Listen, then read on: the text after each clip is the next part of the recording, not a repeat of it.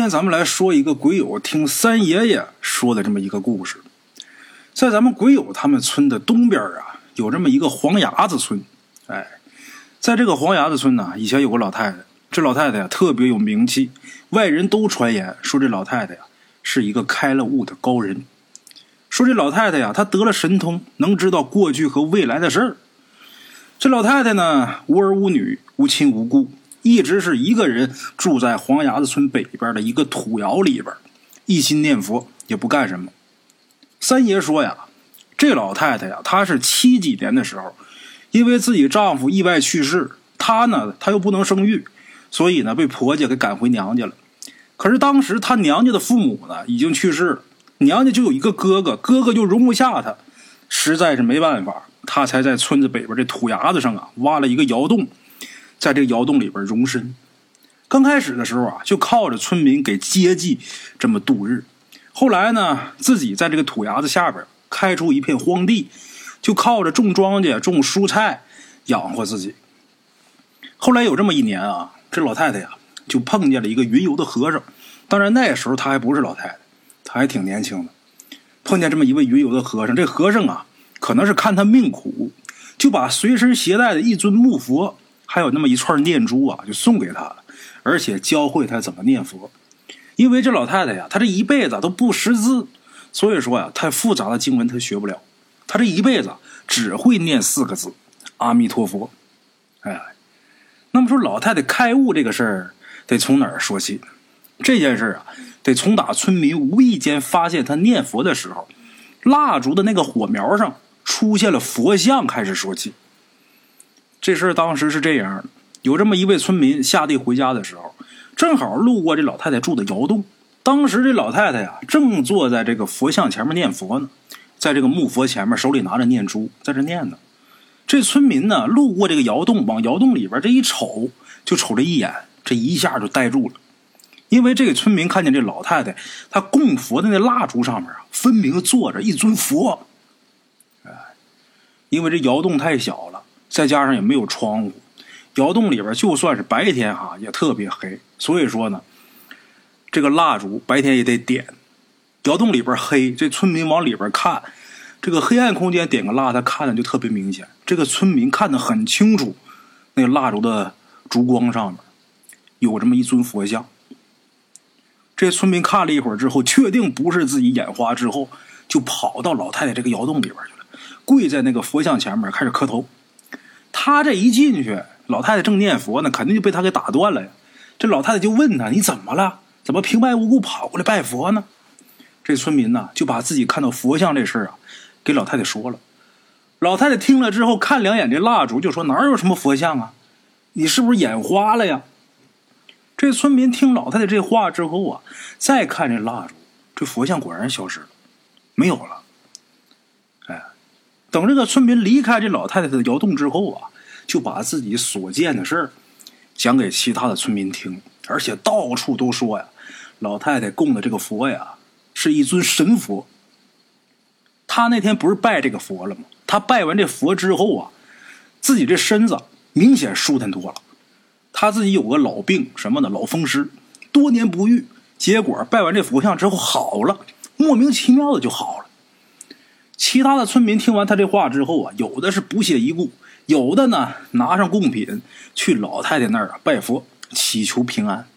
哎，说来也奇怪，随着去老太太这个窑洞里边上供的村民越来越多，有不少村民呐就都声称说看见过这个蜡烛上出现过佛像的这个奇观。哎，也有的村民呢说是自从拜了佛之后啊，就治好身上好多年的顽疾，什么事儿。都架不住人嘴这么传，人嘴呀，传播信息这速度是最快的，一传十，十传百，百传千，千传万，而且辐射面积范围特别广。你比方说，现在网络发达，有的人愿意看手机，有的不愿意看，就这个人嘴呀，太厉害了。这一传，这老太太这一下出名了，有好多学佛的呀，就都去老太太那儿一探究竟。这帮学佛的一去。把老太太传的那更是神乎其神了，就说这老太太她是开了悟的高人，这是在世的活佛。有这些学佛的人的肯定，这老太太这名气也彻底大了。村民们自发的出红布，把老太太这个窑洞门口啊都挂上大红布，就连这窑洞前面的栅栏上都挂满了红布条。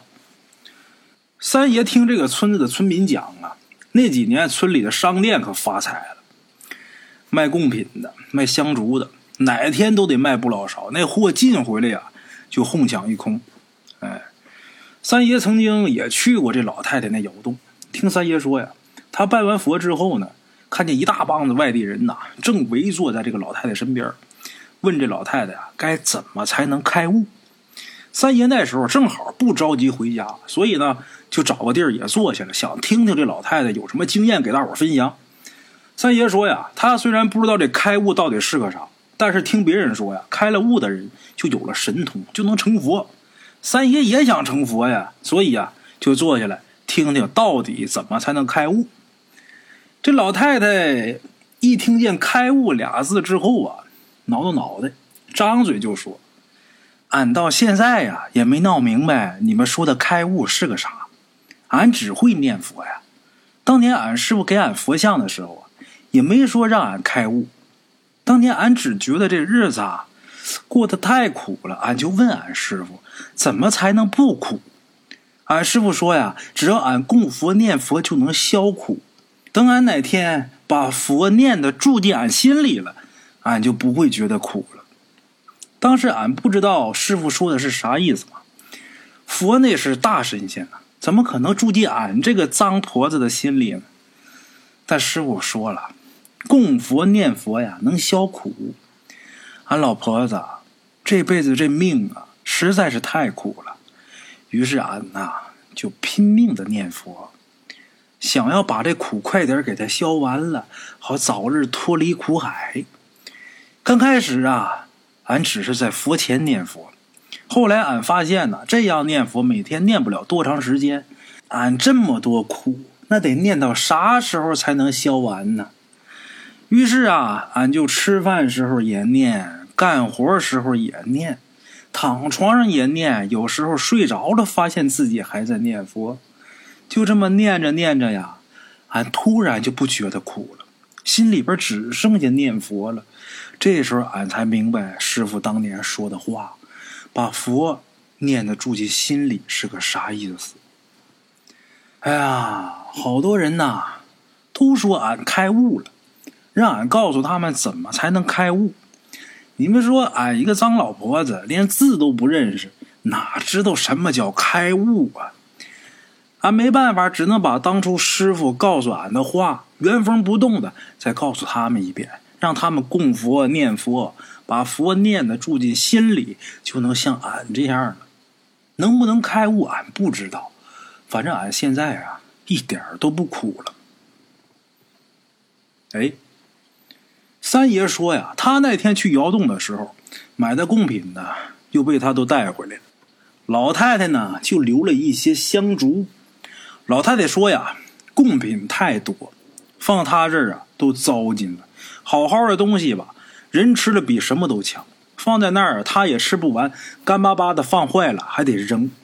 这一扔东西啊，他觉得自己罪过就大了，所以啊，后来好多东西贡品他都不要，人家怎么拎来的，让人家怎么拎回，他吃不完呢。三爷说，他虽然没见过那蜡烛上的佛像，也没见过这老太太的神通，但是这老太太呀，确实有点特别之处。你比方说啊，你坐在她旁边。你就单听他说话，整个人就会莫名其妙的安静下来，脑子里边那些乱七八糟的想法啊就会少很多。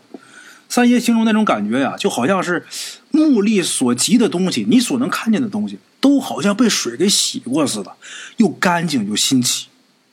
哎，不过话说回来，这世上的事儿啊，有人捧就有人踩。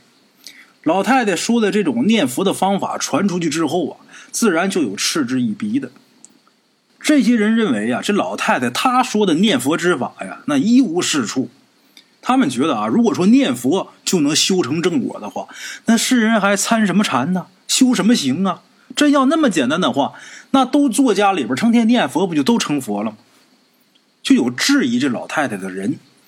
质疑这老太太的人当中有这么一个叫红三儿的。哎，听三爷说呀，红三这人呐，家里边世代供奉观世音菩萨，宣扬观世音菩萨救苦救难、广度世人的法门，在民间呢也有不少信众。附近的村子呢，跟他学佛的人呢也很多。在这个巡山队里边，有一个队员啊，就跟着这人学过佛。三爷听那个队员说呀，只要是拜了红三为师，他就会过宫给徒弟，而且呀，会教徒弟打坐练功、念经参禅。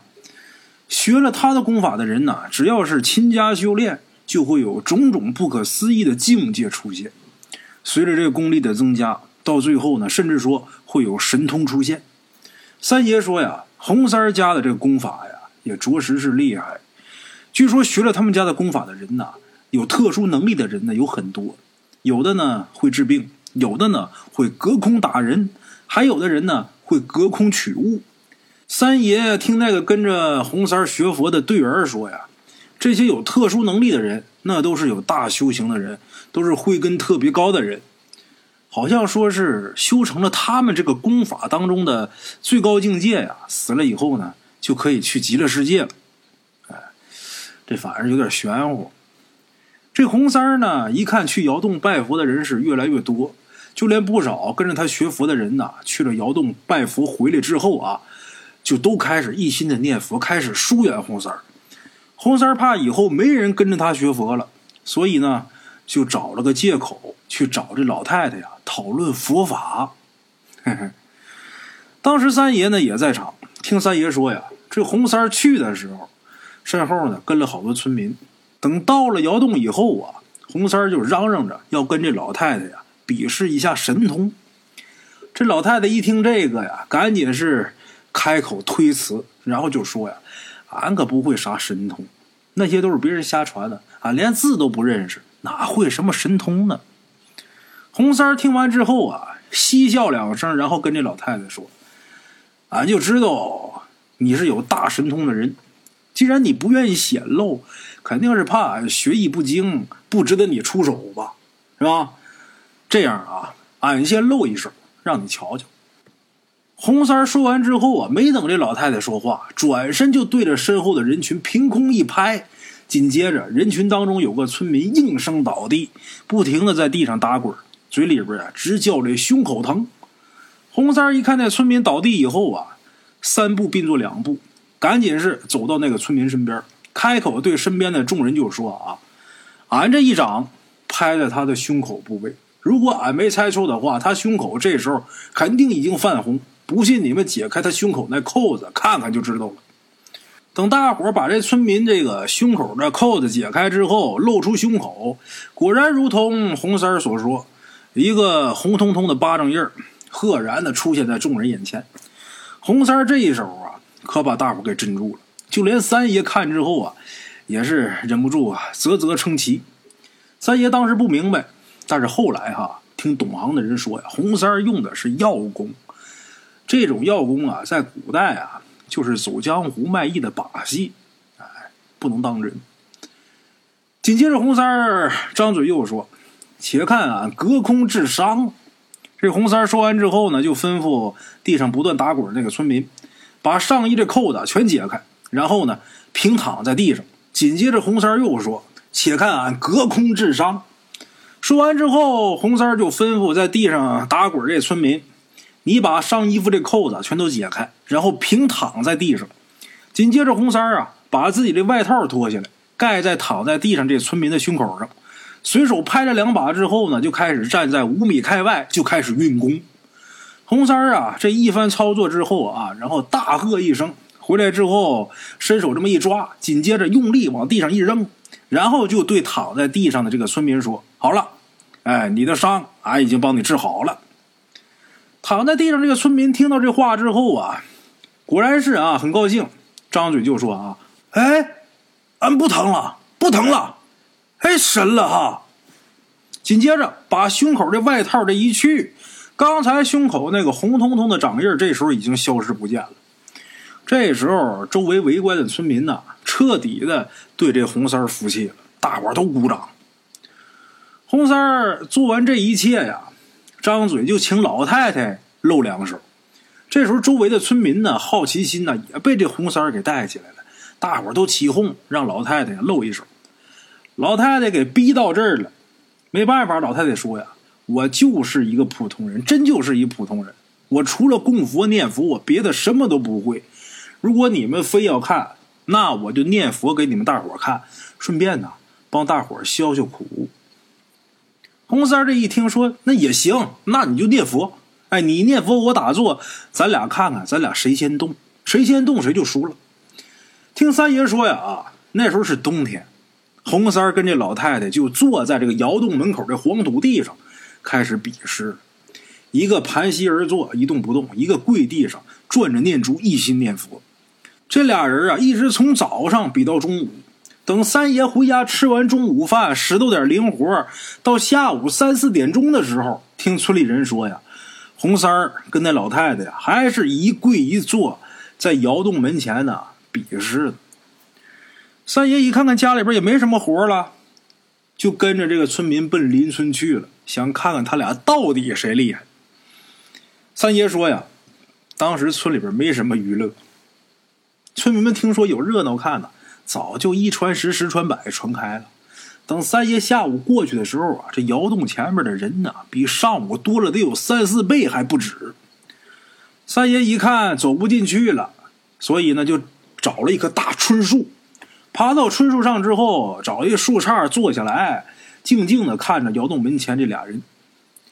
大概也就是这太阳快落山的时候，村民们呐已经开始三三两两啊要离开了。这俩人都一动不动的在这儿一天了。也没什么意思，从早上看到晚上了，得了，回家吧。